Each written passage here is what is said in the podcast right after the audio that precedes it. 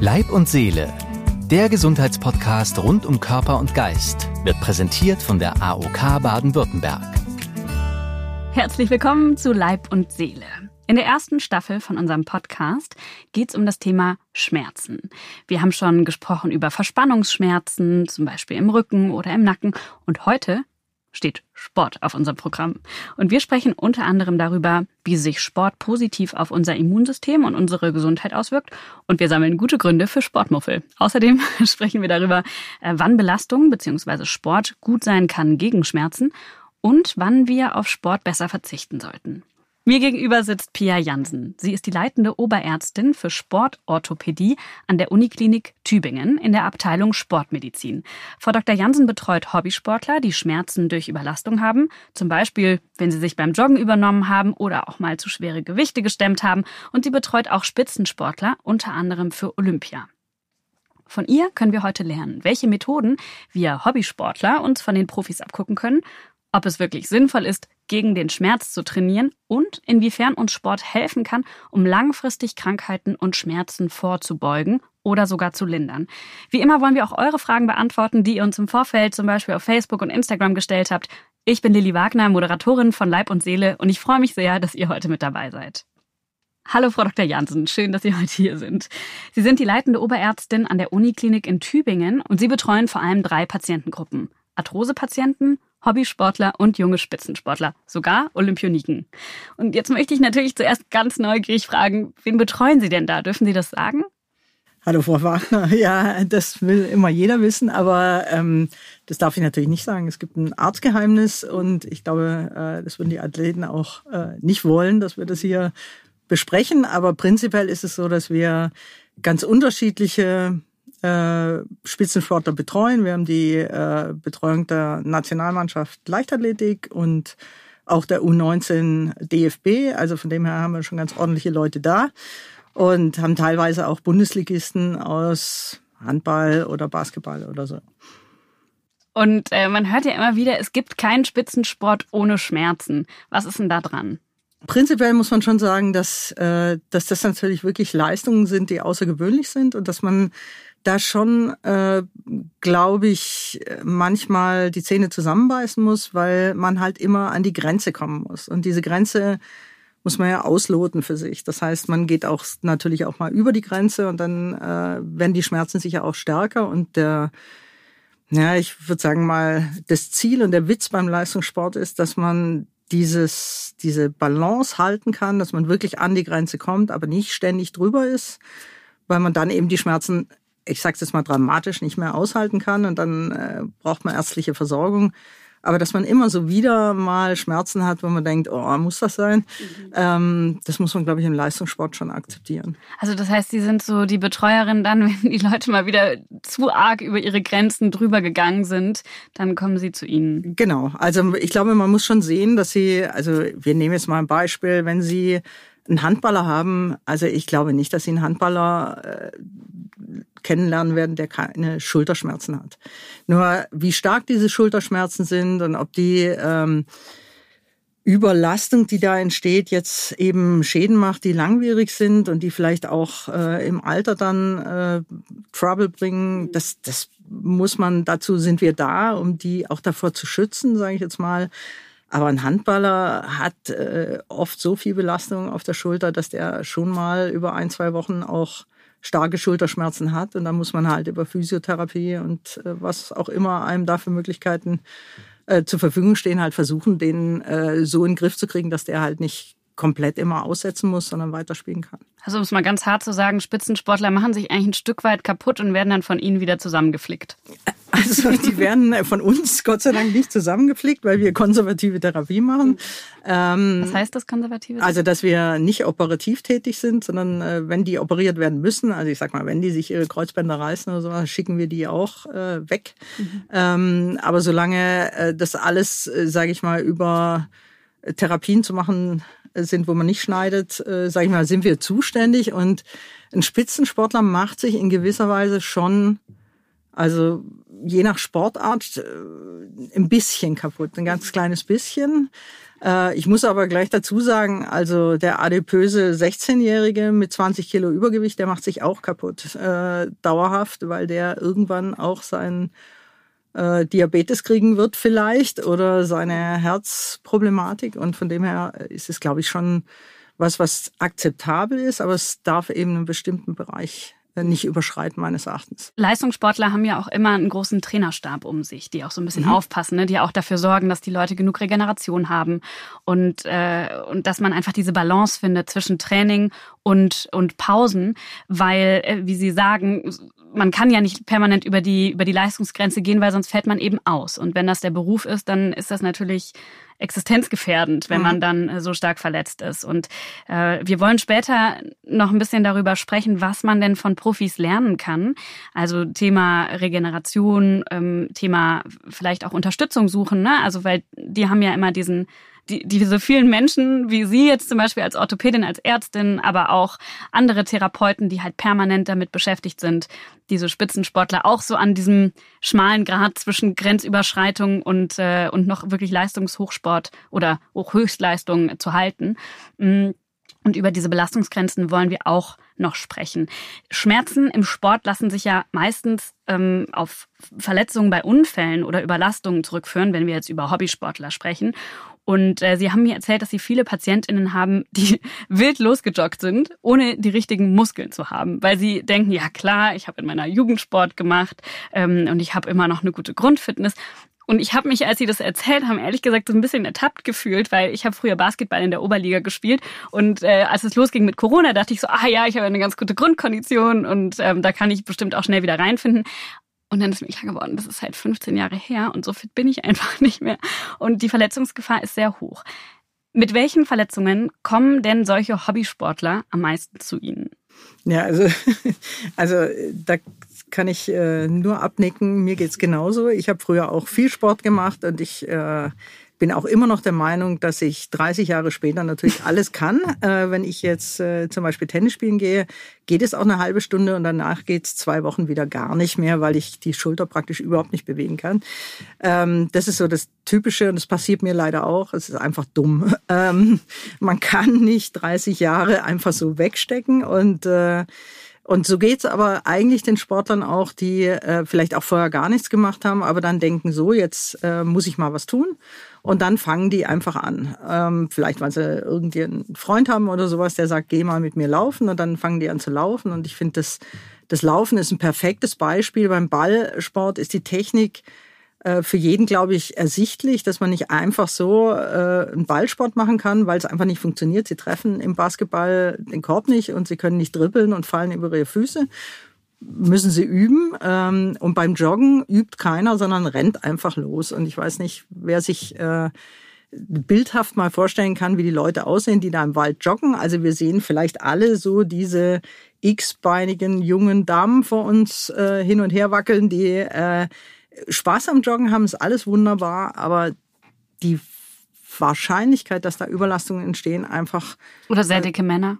Oder sehr dicke Männer oder ähm, ja, auch äh, sehr vermeintlich Leute, die, die sich auch für sportlich halten, aber dann einfach von der ähm, ja, von der Technik vielleicht äh, wirklich ein falsches Abrollverhalten haben oder sowas. Und solche Leute haben ein erhöhtes Risiko, sage ich mal, so Überlastungen zu kommen. Und das sind dann meistens, wenn wir über Läufer reden, sind das Achillessehnenprobleme, Knieprobleme, vielleicht auch so ein bisschen, äh, also medizinisch Glutealprobleme, also Popo-Probleme, weil der Po-Muskel da äh, relativ schnell äh, hart wird, weil er ähm, viel Stabilisation machen muss und dann kommen die Leute immer und sagen, ich habe so Hüftschmerzen. Ähm, und das hat aber mit dem Hüftgelenk an sich nichts zu tun, sondern mit der Muskulatur, die da halt ansetzt und einfach überfordert ist von dem, was der Mensch will. Mhm. Und jetzt, wo natürlich in den letzten Monaten viel Vereinssport nicht möglich war oder viel, viel Sport einfach grundsätzlich nicht möglich war und viele Leute ihre Laufschuhe ausgepackt haben und losgelaufen sind. Was würden Sie denen denn raten? Also wo, wie fängt man wieder an? Oder wie fängt man überhaupt an als Anfänger? Genau, also prinzipiell ist es so, dass man jetzt ähm, glaube ich, da problemlos mal im Internet ein bisschen gucken kann. Es gibt ganz viel so Empfehlungen für, für Laufanfänger. Das sind meistens so ABC Laufschule oder sowas heißt es. Und da ist es meistens so, dass sie so abwechselnd äh, sich belasten mit, ich sage jetzt mal, drei Minuten laufen, zwei Minuten gehen, oder fünf Minuten laufen, drei Minuten gehen oder sowas. Das findet man am Anfang öde und denkt sich, hey, das kann wohl nicht wahr sein. Boah, ich bin wahnsinnig sportlich.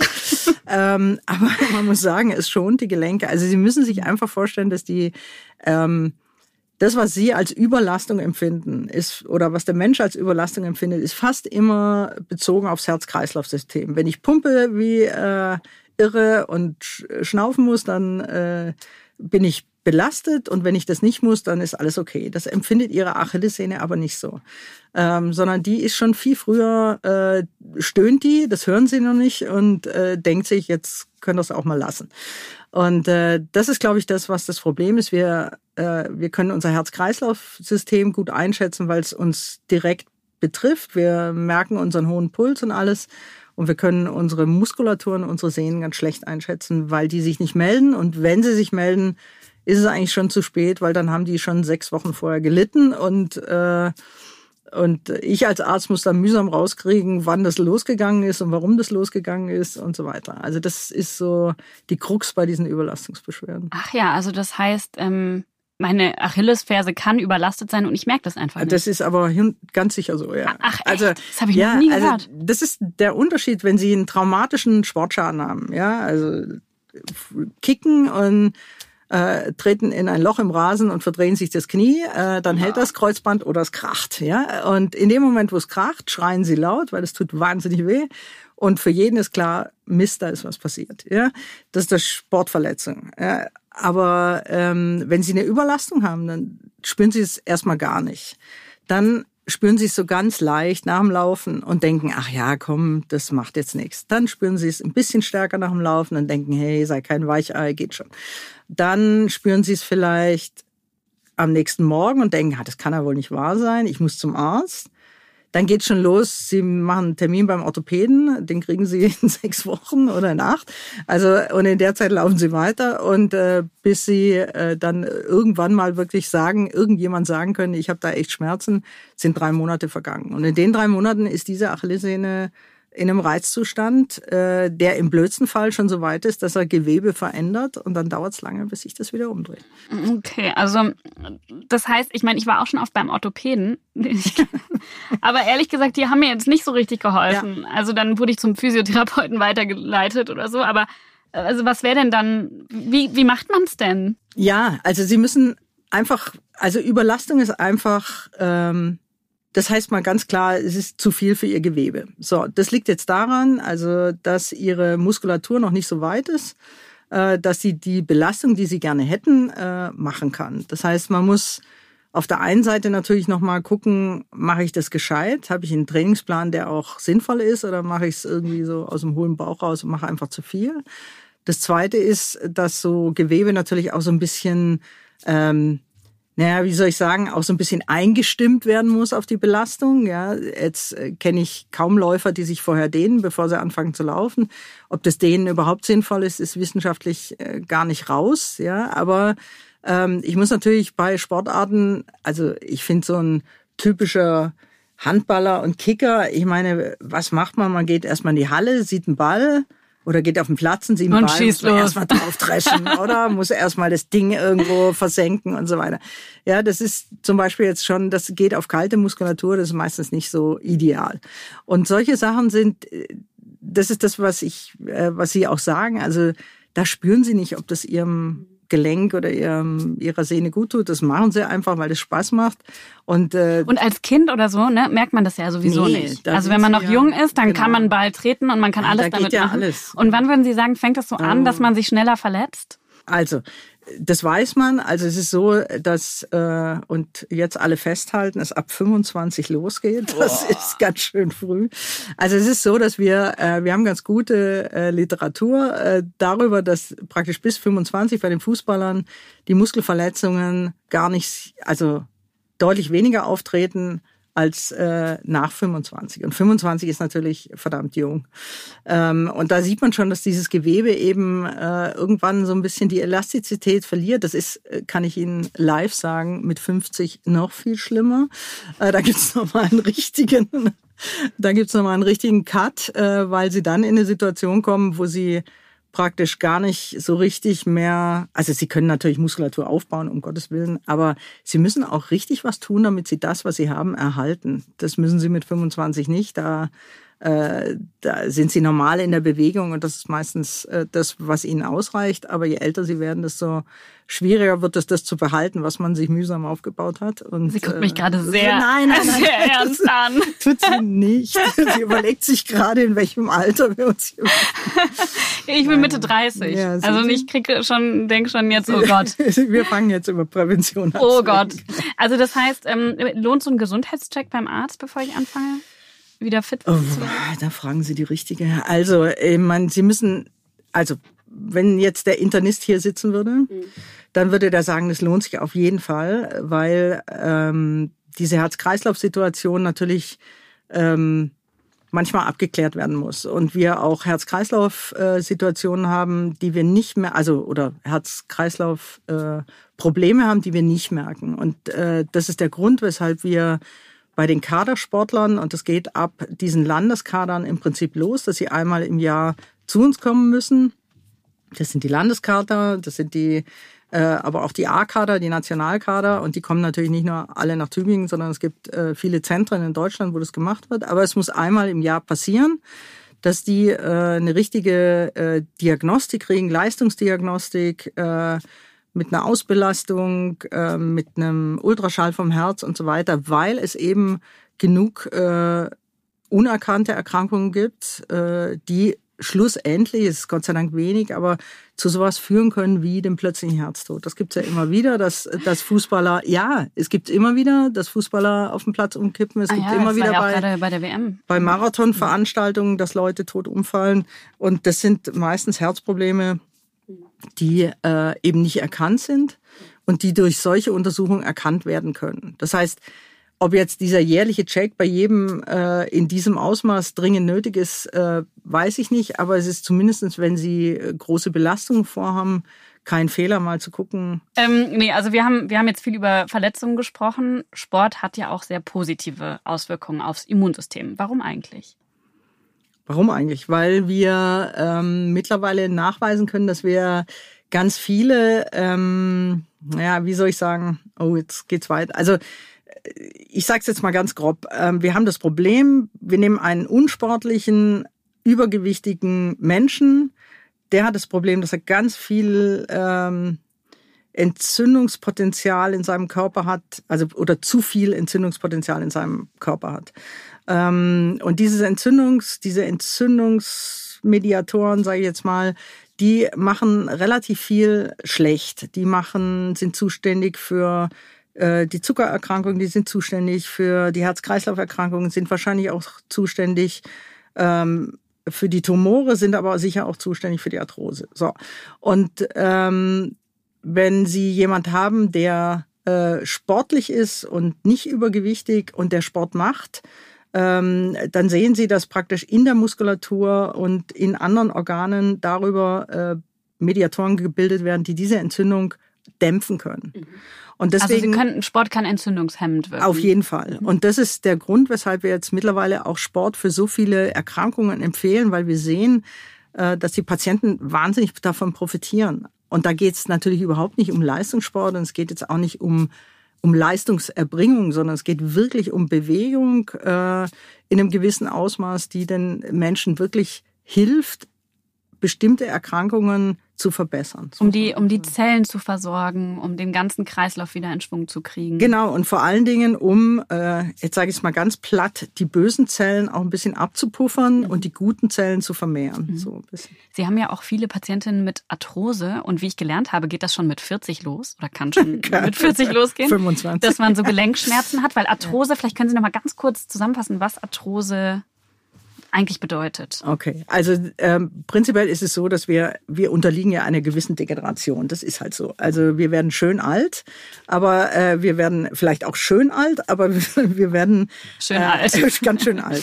Und äh, das Problem ist, dass unsere äh, unser gesamtes Gewebe und alles natürlich ähm, mit 20 anders ist als äh, mit 60 und das ist überhaupt nicht schlimm. Aber so ist es halt an unserem Gelenken auch und unser Knorpel ähm, schafft es im Prinzip bis 80 nicht, äh, schön glatt und weich zu bleiben. Das heißt, äh, aber das schaffen die Bandscheiben auch nicht und so weiter. Das ist unser Weichteilgewebe ähm, reagiert und äh, bei der Arthrose ist es so, dass wir äh, prinzipiell eine Degeneration haben von diesem Knorpel. Das heißt, der Knorpel verändert sich und wird schlechter und wird dünner und ähm, geht kaputt. Das passiert äh, quasi jedem. Langfristig. Also es passiert theoretisch wirklich jedem, aber jedem ganz, ganz unterschiedlich. Also Sie finden 80-Jährige, die haben überhaupt kein Problem und Sie finden 50-Jährige, die haben große Probleme. Diese Arthrose ist wahnsinnig, da können wir fünf Podcasts drüber halten. Ähm, das ist wahnsinnig diffizil, es ist multifaktoriell, es gibt ganz, ganz viele Gründe, äh, weshalb die entsteht und stark wird und so weiter. Aber äh, das Problem ist einfach, sie betrifft äh, die Gelenke und sie betrifft äh, nicht zwangsläufig alle, sondern der eine hat es nur am Knie und der andere hat es an beiden Knien und der dritte hat es am Knie und an der Hüfte.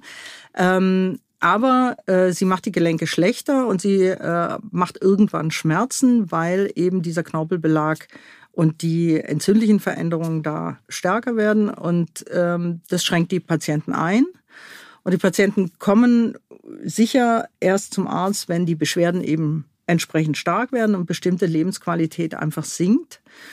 Also das ist ein Schmerz, der nicht mit der Überlastung zu tun hat, sondern das passiert einfach. Ja, das ist leider, also Medizin ist kompliziert. Okay. Also das ist prinzipiell ein Schmerz, der natürlich auch mit Überlastung zu tun hat, okay. weil der Knorpel derjenige, der sich überlastet, kann auch schneller Arthrose bekommen. Genau, also ja, also das Problem ist einfach, dass der Knorpel prinzipiell so angelegt ist, dass der eigentlich schon 100 Jahre das Gleiche machen könnte. Aber irgendwas kommt dazu. Das heißt, sie werden 20 Kilo zu schwer oder sie machen, äh, sie kriegen einen Kreuzbandriss oder sie machen Leistungssport oder es passieren irgendwelche anderen Sachen, vielleicht auch Genetik, vielleicht auch ähm, zu hohe Entzündungsparameter und so weiter. Und dann wird der Knorpel marode und dann äh, verändert er sich und dann kommt diese Arthrose zustande und irgendwann auch der Schmerz und die Gelenkeinschränkung und die Fun also Funktionseinschränkung. Und äh, die vor allen Dingen das Sinken der Lebensqualität, ja. weil die Patienten einfach, äh, äh, also ich will das Wort, aber sie sind fast traurig, dass sie sich an ihrem Social Life nicht mehr mhm. äh, beteiligen können, dass sie sich mit ihren Freunden nicht mehr treffen können zu diesen Wochenend, Wandergeschichten oder sowas. Und dann ist es, glaube ich, als Arzt ganz wichtig, dass man denen nicht sagt, ja, Pech gehabt, Arthrose können wir nicht behandeln, müssen Sie warten, bis Sie operiert werden und bis dahin essen Sie Schmerzmittel, so viel Sie können, sondern dass wir Sie so beraten, dass man sagt, naja, also äh, erstens wissen wir, dass Bewegung die Arthrose wahrscheinlich verlangsamen kann. Also du musst in die Bewegung kommen, dann sagen die Patienten, es tut mir aber weh, dann sagt man ja. Aber es tut dir nicht alles weh. Und jetzt zeige ich dir, was dir wehtut, was dir nicht wehtut, was du lassen solltest und was du machen solltest. Und je mehr Muskulatur du an dein äh, nicht mehr ganz gesundes Gelenk kriegst, desto besser wird's werden und desto weniger ähm, Schmerzen wirst du haben. Das können wir nachweisen. Sie haben mir ähm, im Vorfeld erzählt, dass es äh, international so ist, dass man eben vor allem mit Bewegung therapiert und in Deutschland vor allem mit Tabletten. ja, genau. Darf ich das so äh, sagen? Jetzt mache ich mich Oder? sehr beliebt bei allen Kollegen, das ist klar. Ähm, aber prinzipiell, also jetzt mal äh, objektiv gesehen ist es wirklich so, dass wir weltweit äh, Leitlinien haben, die ganz klar sagen, als Basistherapie gehört die Bewegungstherapie in ein Arthrosekonzept. Und äh, zu der Bewegungstherapie gehört Ausdauertraining, äh, es gehört Krafttraining dazu, es gehört ein funktionales Training dazu, also so ein Stabilitätstraining. Und das muss man eigentlich jedem Arthrosepatienten anbieten. Und ich glaube, wenn Sie eine Umfrage machen in Deutschland, welcher Arthrosepatient so ein Angebot bekommt, dann werden Sie sehen, dass das sehr, sehr wenige sind oder dass es wirklich wenige sind, gemessen an dem, wie die Empfehlungen lauten und äh, dass es ganz oft so ist, dass man äh, Leute zur OP schickt, die haben vorher noch kein einziges Mal sowas ausprobiert. Das heißt ja nicht immer, dass es funktioniert, aber aber man muss die Chance den Menschen geben. Und ich glaube, da sind wir noch äh, sehr am Anfang. Jemand, der jetzt Arthrose hat und äh, natürlich auch ein bisschen Sorge hat, die falschen Bewegungen zu machen, weil es tut ja weh, wie Sie Genau. sagen. Ähm, wie, an wen wendet man sich? Ja, genau, schwierig. Also ähm, prinzipiell ist es so, dass das ganz typisch ist und dass das, da gibt es ein lateinisches Wort, das die Kinesiophobie, Angst vor Bewegung. Und das ist wirklich was, äh, wo man mit diesen Patienten umgehen muss. Äh, das muss man denen erklären. Man muss auch Menschen, die nie Sport gemacht haben, und die gibt's ja bei den Arthrose-Patienten auch, die gibt's aber auch ohne Arthrose, sage ich jetzt mal, den muss man auch mal erklären, dass ein Muskelkater wehtut, aber dass es kein böser Schmerz ist, sage ich jetzt mal. Also man muss da Aufklärung machen und, ähm, und das ist nicht so ganz einfach, die Leute irgendwo hinzuschicken, weil es eben an manchen Stellen gute Zentren gibt, die da wunderbar beraten und an manchen Stellen halt äh, keine so guten Zentren gibt. Okay, aber dann, wenn jetzt unsere Hörerinnen und Hörer Arthrose haben, brauchen die jetzt einen Tipp von Ihnen. Die brauchen jetzt einen Tipp von Ja. mir. Ja. Wo fängt man an? Ähm, wo fängt man an? Beim Hausarzt? Also, was, also Hausarzt ist auf jeden Fall immer mal eine gute Anlaufstelle, weil das würde ich auch sagen, das ist mal der Anfang. Vereine können ein gutes Thema sein, weil die oft so Knie- oder Hüftsportgruppen anbieten. Sowas gibt es. Ähm, man müsste sich mal nach so, also es gibt auch so Reha-Sportmodelle, äh, wo man eventuell sich äh, als Arthrose-Patient jetzt, sage ich mal, reinbringen kann. Es gibt die äh, Arthrosegesellschaft, da kann man nachfragen eventuell. Also es gibt schon so ein paar Anlaufstellen, wo man sowas machen kann. Ähm, es macht auf jeden Fall Sinn, äh, sich über Bewegung bei Arthrose zu informieren. Wir haben jetzt sehr viel über Schmerzen und Sport gesprochen und das ist ja auch eigentlich unser Thema. Aber bevor wir eine kurze Pause machen, möchte ich noch mal ganz kurz auf die positiven Auswirkungen von äh, Sport äh, hinweisen. Und zwar haben wir jetzt einmal schon gesagt, dass sozusagen die Entzündungspotenziale sinken können, wenn man regelmäßig Sport macht. Ähm, dann hat es natürlich, äh, kann man die Kraft verbessern, die Ausdauer verbessern, auch die Leistungsfähigkeit grundsätzlich verbessern, weil man einfach mehr Sauerstoff in die Zellen pumpt, richtig? Das habe ich Also genau. Vorbereitung gelesen. Jetzt haben Sie mich so ganz ungläubig angeschaut, aber es stimmt schon, oder? Nein, natürlich. Also das kommt darauf an, was Sie für Sport machen. Äh, aber wenn Sie Ausdauersport machen, dann äh, passiert genau das natürlich. Und äh, Dazu zählt auch Radsport, dazu zählt Genau. auch Wandern, oder? Also, Schwimmen, Wandern, Radsport, Langlauf. und je mehr Sport ich mache, desto mehr Muskeln baue ich auf und desto geringer wird auch mein Verletzungsrisiko. Also prinzipiell ja, genau. Also Sie haben schon Sportarten, wo Sie nicht so äh, oder zumindest nicht so gleichmäßig Muskulatur aufbauen. Ähm, aber natürlich, also Sie sprechen die Muskulatur an und die wird besser durchblutet, die braucht mehr äh, Energie. Diese Energie nimmt sie äh, erfreulicherweise dann von dem, was sie essen und das setzt sich dann weniger an äh, die sogenannten Hüften oder was auch immer. Und genau. Ähm, Also Gewicht reduzieren ist auch ein, ist auch ein Aspekt, Genau. äh, der, den man erreicht mit Sport. Ausgleich im Alltag, mal den Kopf frei kriegen. Es beugt Krankheitsrisiko vor, also Herz-Kreislauf, Stoffwechsel, auch Depressionen und sogar bestimmte Krebserkrankungen. genau. Und man kann natürlich von, das, da kommen wir gleich drauf, was wir von Leistungssportlern oder von Profis lernen können. Man kann, äh, man lernt Ziele sich zu setzen und das kann man ja dann auch in anderen Bereichen des Lebens anwenden. Also äh, über die Strategien, was wir von Profis lernen können und abgucken können, äh, das besprechen wir gleich nach der Pause. Und jetzt machen wir einen klitzekleinen Moment Pause und sind gleich wieder da. Bewegung ist oft die beste Medizin. Aber was, wenn jeder Schritt schmerzt?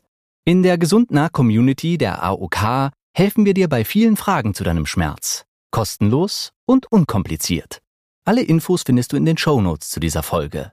Weitere Angebote und mehr Informationen zur AOK Baden-Württemberg gibt's auf aok.de slash bw slash Leib und Seele.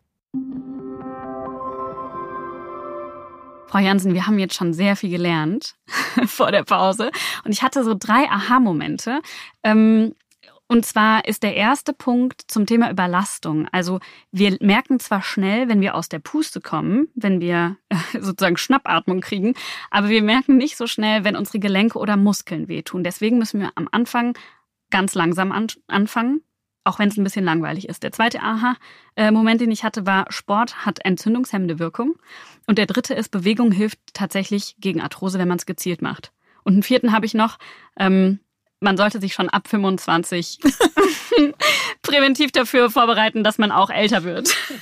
Ich habe tatsächlich in der Mittagspause, also in der, in der kurzen Pause, die wir gerade gemacht haben, habe ich einfach 25 Hampelmänner gemacht, weil ich so ein schlechtes Gewissen gekriegt habe. Es geht auch schnell. Mhm. Kann man mal schnell Super. zwischendurch. Wir haben hier noch ein paar Zahlen. Und zwar gibt es laut Statista in Deutschland oder gab es 2020 knapp 90.000 Sportvereine. Die Zahl ist seit 2014 deutlich zurückgegangen und seit Corona vermutlich sogar noch mehr. 2020 waren 24 Millionen Menschen Mitglied in einem Sportverein. Ist das denn eine gute erste Anlaufstelle, wenn man, wenn man starten möchte mit Sport, so ein Verein? Also ich glaube, das ist auf jeden Fall eine super Anlaufstelle, weil man äh, einfach äh, Leute hat, die mit einem den Sport auch betreiben können. Das ist viel leichter von der Motivation her. Dann hat man die Möglichkeit, meistens bei den Sportvereinen äh, wirklich viele Programme auszusuchen und kann ein bisschen gucken, was, äh, was möchte ich machen, kann vielleicht auch switchen zwischen den Sportarten, weil man vielleicht am Anfang denkt, Laufen ist mein Sport, aber eigentlich ist es gar nicht Laufen, sondern es ist irgendwas anderes.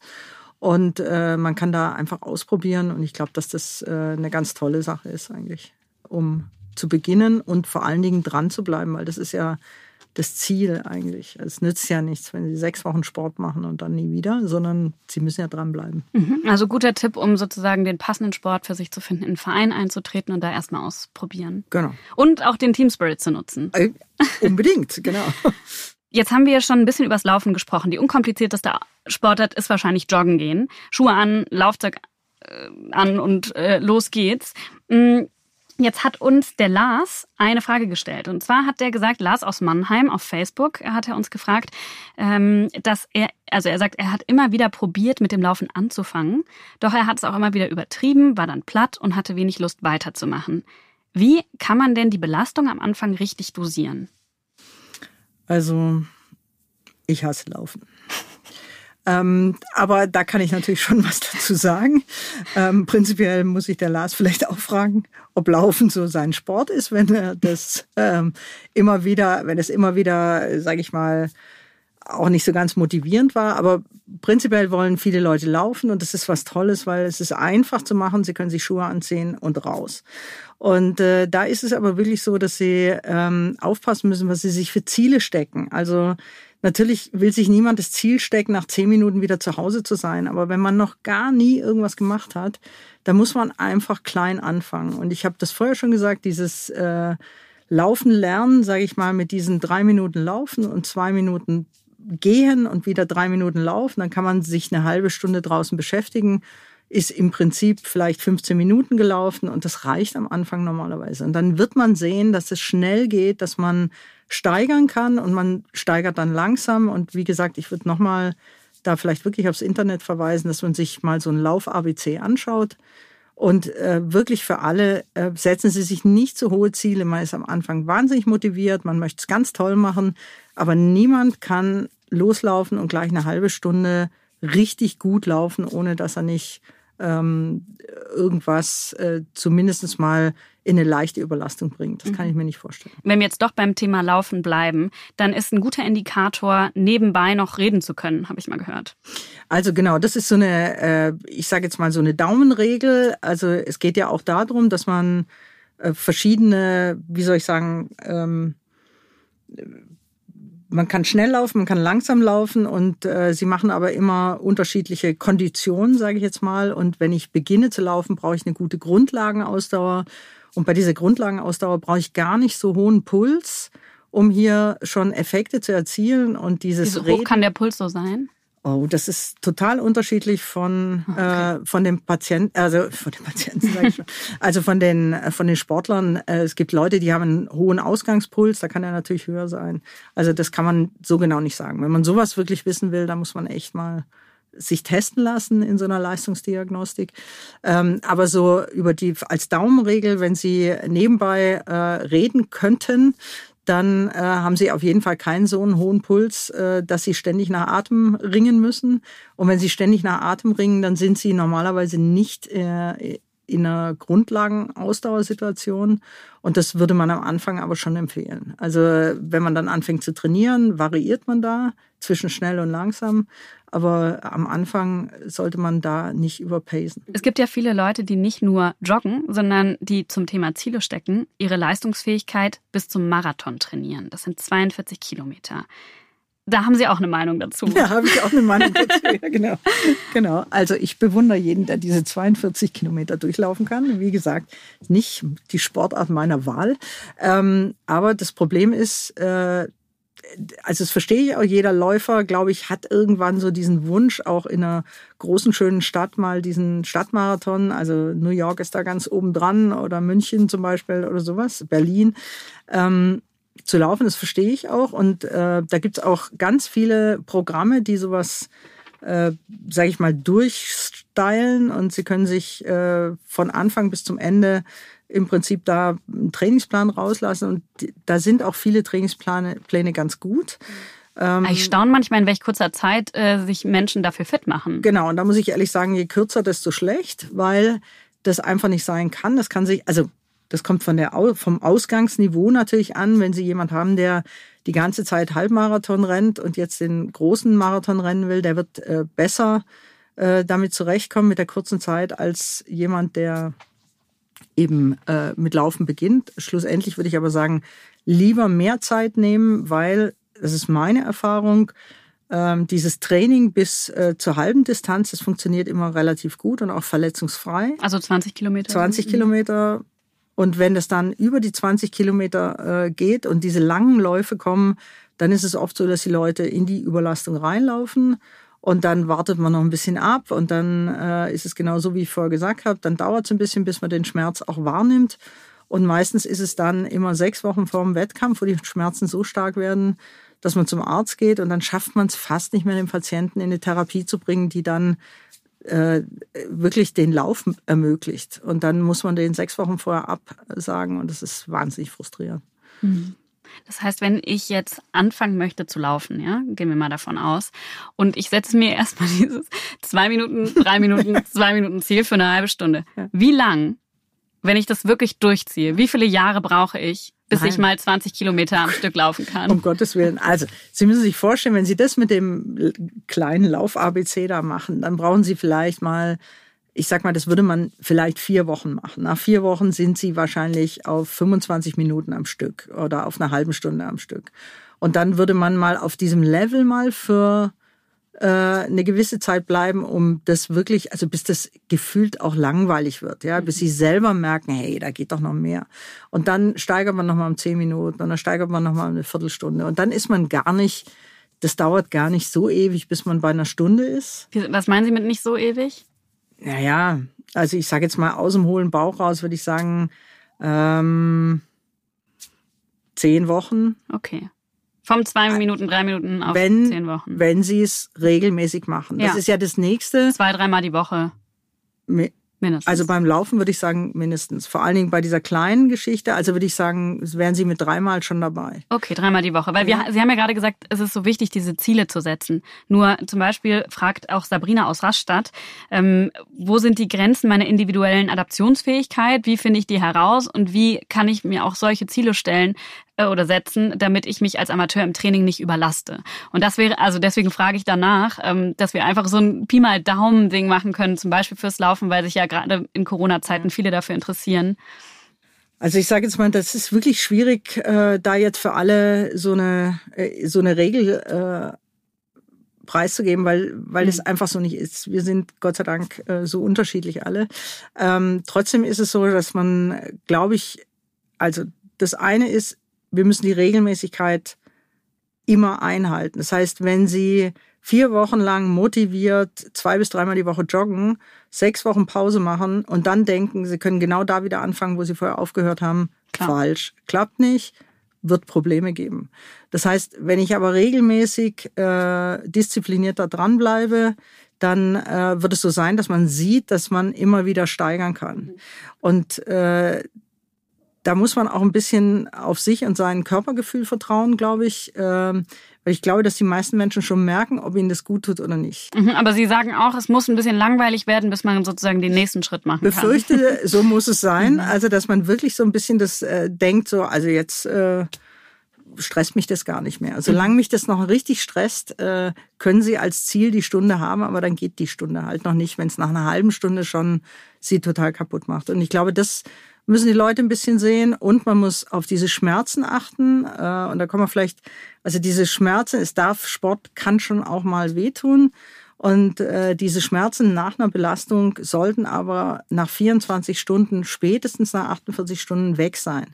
Und wenn die nicht weg sind oder sich ständig wiederholen an der gleichen Stelle, dann ist irgendwas falsch. Und dann ist entweder das Training vielleicht falsch oder die Belastung zu hoch oder vielleicht auch irgendwas äh, nicht in Ordnung, wo vielleicht wirklich mal ein Arzt drauf gucken müsste und gucken müsste, liegt es an irgendeiner Fehlstellung oder sowas, äh, die man vielleicht über zum Beispiel jetzt mal einfach Einlagen oder sowas verändern kann. Mhm, okay, und das heißt also, den Muskelkater sozusagen zu unterscheiden von Gelenkproblemen, äh, wie, wie gelingt das?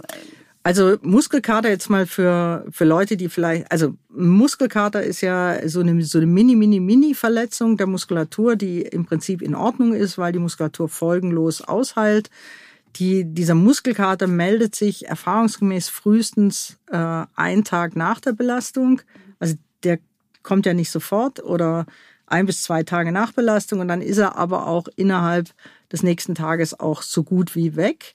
Und man kann in, äh, wenn man Muskelkater hat äh, und man ganz leicht wieder trainiert, also ähm, die Muskulatur warm macht und so weiter, dann geht da, merkt man auch, dass die Beschwerden weggehen. Das ist der Muskelkater. Und äh, wenn Sie aber eine Muskelverhärtung haben, dann merken Sie sofort, dass, äh, dass bestimmte vor allen Dingen die schnellkräftigen Bewegungen gar nicht gehen. Das ist so, wenn die Sportler sagen, der Muskel hat zugemacht, ich konnte mich kaum äh, richtig bewegen, dann ist da was ich sage jetzt mal in Anführungszeichen krankhaftes, was erstmal wieder weich werden muss über Massage oder wie auch immer, Pause oder sowas. Da muss man mal zwei, drei Tage aussetzen. Ähm, und ich glaube aber, dass das auch ein Erfahrungswert ist. Das heißt, wenn man Sport anfängt, darf man schon einfach auch ein bisschen ausprobieren ähm, und muss aber einfach, ich sag mal, aufmerksam sein, mhm. auch solchen Sachen gegenüber. Was sind denn so schonende Sportarten, wenn man jetzt tatsächlich übergewichtig zum Beispiel ist oder eine lange Verletzung hinter sich hat? Ähm, was, was würden Sie da empfehlen als, als genau. Einstieg? Also wenn man übergewichtig ist äh, und gerne ähm, die auch das Gewicht reduzieren möchte, aber auch, so wie ich vorher gesagt habe, ein bisschen was gegen diese Entzündungssituation tun möchte, dann glaube ich, macht also Schwimmen ist was ganz Tolles, weil man da natürlich das Gewicht äh, dem Wasser abgibt, sage ich jetzt mal. Ähm, was sicher gut ist, ist dieses Walken. Ähm, kann man mit Stöcken, ohne Stöcken machen. Joggen ist gar nicht so toll. Ähm, aber dieses Walken beziehungsweise auch Gehen, ich sag mal, da hilft am Anfang auch dieses Schritte zählen. Also wenn man diese 10 statt 1000 Schritte schafft, die da am Tag vorgegeben werden, dann ist da schon richtig viel passiert. Also 10.000 Schritte, das sind ungefähr zwei Stunden, glaube ich, wenn man das so in äh, moderaten Tempo macht. Äh, das müssen sie erstmal am Tag schaffen. Aber wenn sie es schaffen, dann ist ganz, ganz viel schon von Ausdauer passiert für jemand, der vorher noch nicht so viel gemacht hat. Fahrradfahren ist natürlich eine tolle Sportart. Also alles, was äh, nicht mit viel Stop and Go, sagen wir, zu tun hat, also Brems- und Beschleunigungskraft, weil das immer auf die Gelenke geht. Und in dem Fall bei, also bei einer Übergewichtigkeit auch nicht mit zu viel Sprung, weil sie natürlich immer dieses Gewicht dann äh, verdoppeln oder verdreifachen, je nachdem, was sie da machen. Ähm, für den nach der Verletzung würde ich sagen, sollte es eigentlich äh, von der Physiotherapie ein Programm geben zur Belastungssteigerung. Ähm, da kommt es wirklich ganz auf die Verletzung an. Das muss man sich anschauen, was er hat und wo der seine Probleme hat. Aber auch da für alle nicht wenn man endlich wieder auf den Platz darf oder wo auch immer man hingeht, nicht als erstes gucken, wo man steht, so nach dem Motto, kann ich noch das, was ich vorher konnte? Nein, es wird nicht klappen und man macht sich was kaputt, sondern ähm, wirklich langsam anfangen, auch wenn alle anderthalb Stunden trainieren, vielleicht nur mit einer Dreiviertelstunde anfangen, das Joggingtraining mitmachen, das Aufwärmtraining mitmachen, das Techniktraining mitmachen, aber äh, gehen wir zum Fußball nicht gleich ins Tackling rein und so Sachen. Ja, also Sonst nicht ist die Verletzungsgefahr einfach nicht gleich wieder zeigen, wo der Hammer hängt, sondern Boah, das ist äh, aber echt schwer, ja, gerade im Team, ne? wenn die anderen dann Genau. keine, äh, kein, keine Genau. Pause machen mussten und man dann natürlich dabei auch sein will. Aber Das stellt die Okay. Persönlichkeit. Das Ja. ist gut. es ist beruhigend, dass Sie das sagen. Ähm, es gibt Momente im Leben, da sollte man auf Sport auf jeden Fall verzichten. Wollen wir da noch mal ein bisschen sammeln, wann man keinen Sport machen darf? wann man keinen Sport machen darf. Also, ein No-Go ist Fieber. Ähm, wie gesagt, ich sag's nochmal, ich komme von der Orthopädie, aber ähm, wenn mit Fieber trainiert wird, dann ist die Gefahr, dass sie am Herz äh, Schäden verursachen, extrem hoch. Ähm, tendenziell auch äh, bei starken Erkältungen. Ähm, bei einem leichten Schnupfen ist das jetzt vielleicht kein Thema, aber bei starken Erkältungen ist es schon ein Thema. Husten? Ja, es kommt immer eine Frage an. Manchmal kann der Sport auch gut sein bei einer leichten Erkältung. Bei einer ganz leichten. Mhm. Bei einer ganz leichten ist es gut, aber manchmal kann es auch einfach äh, gut tun, mal zwei, drei Tage äh, einfach wenig zu machen und sich eher, eher viel zu schlafen, sich eher zu versuchen auszukurieren ähm, und dann wieder einzusteigen. Aber Fieber ist ein absolutes No-Go. Und anschließend auch langsam wieder, wieder starten. Genau. Orthopädisch würde ich vielleicht noch sagen, und Schwellungen von Gelenke ist ein absolutes No-Go. Wenn Sie ein dickes Kniegelenk haben, laufen Sie das nicht weg. Das ist ein Irrglaube, sondern das machen Sie nur schlechter. Also abwarten bis Erguss oder sowas, warum auch immer der da ist. Es gibt immer Gründe, warum der da ist. Äh, macht eh Sinn, äh, dann vielleicht erstmal nachgucken zu lassen, was da los ist. Aber auf keinen Fall mit solchen äh, Gelenkveränderungen dann denken, ist mir egal. Ich mache da genauso weiter. Jetzt haben Sie uns am Anfang gesagt, dass Sie den direkten Draht zu den Profisportlern haben. Und die große Frage ist noch offen, was für Techniken und was für Strategien und was können wir uns von denen abgucken, was können wir von Profis lernen? Ja, genau. Also ich meine, ähm, Über Ziele zum Beispiel haben wir ja schon viel gesprochen. genau. ne? Also ähm, Leistungssportler sind bestimmte Typen. Das kann, glaube ich, nicht jeder von uns machen, weil äh, weil die sich natürlich auch äh, akribisch vorbereiten müssen, weil die äh, sage ich mal, ein einziges Ziel verfolgen. Wir haben das jetzt über Olympia gesehen, über vier, fünf Jahre. Ich glaube, da geht's bei manchen einfach, äh, geht früher die Luft aus. Ähm, aber was man sich von einem Leistungssportler auf jeden Fall abgucken kann, ist überhaupt die Zielsetzung. Ich glaube, das ist für jeden Sportler wichtig, dass man sich ein Ziel setzt und zwar ein Ziel, das auch erreichbar ist. äh, das ist, ja, also das ist... Äh, wahrscheinlich eine Lebensweisheit. Das gilt wahrscheinlich für alles, aber für den Sport besonders. Also es macht keinen Sinn. Äh, Ich habe eine gute Freundin, die wahnsinnig toll Mountainbiked. Äh, Ist kein Problem für die, auch mal 1500 bis 2000 Höhenmeter zu fahren. Ich meine, ganz ehrlich, da kann ich nicht mal so hoch gucken. Äh, geschweige denn, dass ich da zu Fuß oder da kann ich nur mein Auto benutzen. Ähm, mir dieses Ziel zu stecken, dass ich da innerhalb von auch nur einem halben oder dreiviertel Jahr dahin komme, unmöglich. Passt nicht zu mir, wird nicht gelingen. Ähm, also man muss sich Ziele setzen, die auch irgendwie für einen selber äh, zu erreichen sind, sonst ist die Frustration ja. Also solche Ziele sind zum Beispiel in, in irgendwie drei Monaten eine halbe Stunde laufen zu können. Zum Beispiel, super Ziel, schafft wahrscheinlich jeder. Ja, okay.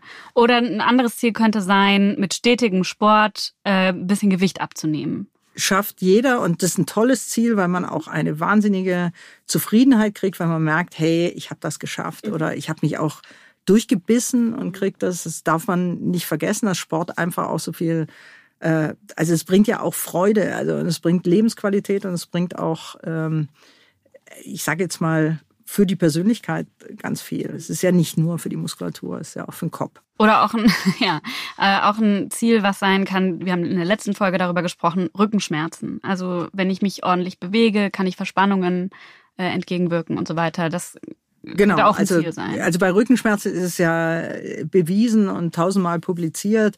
Ähm, wir haben ganz viele diese sogenannten unspezifischen Rückenschmerzen, wo wir in der Bildgebung gar nicht so viel sehen. Wo man überhaupt kein MRT braucht und wo man eigentlich nur sagen kann, hey, du musst trainieren, du musst dich kräftigen, Bauchmuskeln, Rückenmuskulatur, ähm, und meistens werden die Leute dann beschwerdefrei. Und äh, das sind auch immer die Patienten, die sagen, äh, ich habe es wieder nicht gemacht. Ich war so fleißig und habe jeden Morgen 20 Minuten was gemacht und jetzt habe ich es drei Monate nicht gemacht und jetzt habe ich wieder die Rückenschmerzen. Also das ist auch das Nächste, was man vielleicht von diesen Leistungssportlern abgucken kann. Äh, die haben einfach Disziplin. Anders geht Leistungssport nicht. Und äh, und wir haben einen Schweinehund, äh, wir normalen Menschen, und den müssen wir die ganze Zeit bekämpfen. Und je besser äh, unsere Disziplin ist, desto kleiner ist der Schweinehund, das muss man einfach sagen. Aber auch je besser das Ziel ist, oder? Also je besser ja. das Ziel ist und man genau weiß, was man will, desto besser kann man wahrscheinlich diesen Schweinehund auch überwinden. So ist es. Also wir müssen schon, es muss, Sport muss zufrieden machen. Mhm. Das kann einen mal nerven, aber im Großen und Ganzen muss Sport einen zufrieden machen. Sonst äh, macht man irgendwas falsch. Und es gibt, glaube ich, keinen den Sport nicht zufrieden machen kann. Äh, sondern für jeden muss man auch so ein bisschen individuell äh, gucken, äh, was das Richtige ist äh, an Sport, was er machen soll. Also das heißt, äh, ein klares Ziel, eine wahnsinnige Disziplin das sind die Sachen von Leistungssportlern, die wir lernen können, ja. um, um, langfristig zufrieden genau. zu sein. Was ein dritter Punkt? Also ich glaube, dass wir auch, also ein Leistungssportler, ich meine, es machen nicht alle gleich gut und deswegen sind auch manche wahrscheinlich mehr und manche weniger verletzt. Aber ähm, ein Leistungssportler macht immer ein Ausgleichstraining dazu, weil die ja sehr einseitige Belastung haben und, ähm, und ich muss einfach die andere Muskulatur auch benutzen. Also wenn Sie jetzt, also ein typisches Beispiel sind die Wurfsportarten, wenn Sie jemand haben, der Handballer ist oder Speerwerfer oder sonst irgendwas. Sie haben äh, ganz viel äh, Muskulatur vorne, weil die das brauchen, um ordentlich abzuziehen. Und sie vergessen immer, dass äh, der Rücken hinten auch noch wichtig ist, um äh, um genau diese Balance äh, zu kriegen. Mhm. Und, äh, und das heißt, bei den Leistungssportlern ist es so, die vergessen es natürlich nicht äh, und die trainieren die dann. Halt auch Trainer. Genau, die haben auch Trainer und die haben auch klare Vorgaben. Mhm. Ähm, die äh, trainieren dann automatisch äh, die, ich sage jetzt mal, äh, Schulterblatt stabilisierende Muskulatur äh, mit und so weiter. Alles wieder Sachen, die keinen so einen richtigen Spaß machen und mit dem Ball auch nicht funktionieren. Aber hilft ja Sie nicht. Sie sind Ballsportlerinnen. Hilft ja nicht, genau. Ja. Äh, muss man trotzdem machen. Und so geht's uns äh, Amateursportlern aber auch, wenn wir immer nur einseitige Belastung auf bestimmte Muskulatur geben und die andere verkümmert, dann wird's halt schlecht. Also das heißt auch für die Pumper da draußen, wenn man nur die Bauchmuskeln trainiert und die Arme, damit man groß und stark aussieht. Genau. Not so good. Not so good. Also die Pumper da draußen zum Beispiel, die machen immer ganz viel Oberkörper mhm. und dann haben die so Spirtelbeine und dann haben sie meistens Probleme, wenn sie dann doch äh, wieder Gewichte heben wollen, dass dann die Kniesehne Probleme macht oder sowas. Also da muss äh, rundum trainiert werden. Was ja auch wichtig ist, ist äh, eine Routine, also sich einfach feste Zeiten zu setzen. Ne? Genau, also gerade den Leuten, die äh, so ein bisschen Schwierigkeiten haben mit ihrem Schweinehündchen, also äh, da gehöre ich unbedingt dazu, äh, denen fällt es oft leichter, wenn man sagt, okay, es ist der Montag, 17 Uhr, ich muss raus oder ran oder was auch immer ich mir dann vorgenommen habe und es ist wieder Donnerstag und da muss ich auch wieder. Und in dem Moment, wo ich mir das schon offen lasse und sage, ah, heute, hm, aber ich kann ja auch am Freitag noch, ja, da mache ich es wahrscheinlich am Donnerstag nicht und am Freitag auch nicht. Und dann bin ich schon frustriert, das muss man ja auch immer noch sagen. Man ist ja dann auch unzufrieden. Und dann haut's einen schnell raus. Und dann nervt's einen und dann denkt man, was soll ich den Blödsinn überhaupt machen? Äh, Hilft ja auch alles nichts. Genau. Und dann ist schon wieder zwei Wochen rum, bis man dann wieder sagt, nee, du musst dich bewegen. Ja, und, und je unregelmäßiger man es macht, desto schwieriger ist dann auch wieder einzusteigen. Genau. Und deswegen ist es manchmal für den Einstieg wirklich leichter. Entweder man sucht sich Freunde, mhm. Buddies, mit denen man äh, den Sport treibt. Die sind nämlich dann auch genervt, aber dann treffen sich drei Genervte und dann hat man doch irgendwie Spaß, dann doch irgendwas zu machen. Das ist mal eine Geschichte. Oder man macht es halt über so Kurse. Ich meine, Sportkurse werden ja wirklich wahnsinnig viele angeboten und das ist ja auch mal ein Einstieg, ob äh, ob es einem taugt oder nicht, äh, die kann man wechseln und so weiter, aber da hat man zumindest feste Zeiten. Ich dachte auch eine Zeit lang, ich bin so undiszipliniert, weil ich einfach nicht regelmäßig laufen gegangen bin und jetzt, wo es wieder mit Kursen losgegangen ist, also es ging ja auch eine lange Zeit nicht, habe ich gemerkt, da gehe ich voll gern hin. Also mir ist das auch zum Beispiel total wichtig, so dieses Soziale da zu haben und irgendwie genau. gemeinsam das zu machen. Genau, also das ist für ganz viele Leute. Nur am es, Bildschirm. Genau, für ganz viele Leute ist es äh, notwendig und das ist ja eigentlich auch was Tolles, dass man dann äh, auch wieder in die Kommunikation kommt. Und ich meine, natürlich haben wir jetzt alle äh, schwierige Zeiten durchgemacht und wahrscheinlich auch noch nicht ganz hinter uns, aber ähm, aber das ist wirklich was, äh, das kann jeder an jedem Ort finden. Irgendwelche zwei, drei haben immer Lust zu laufen oder haben immer Lust, ein bisschen Fitnesstraining zu machen oder sowas. Wie ist denn das bei Ihnen eigentlich? Sie haben jetzt vorhin gesagt, Sie haben auch einen Schweinehund. Wie überwinden Sie den? Oh, ganz schwierig, ganz schwierig.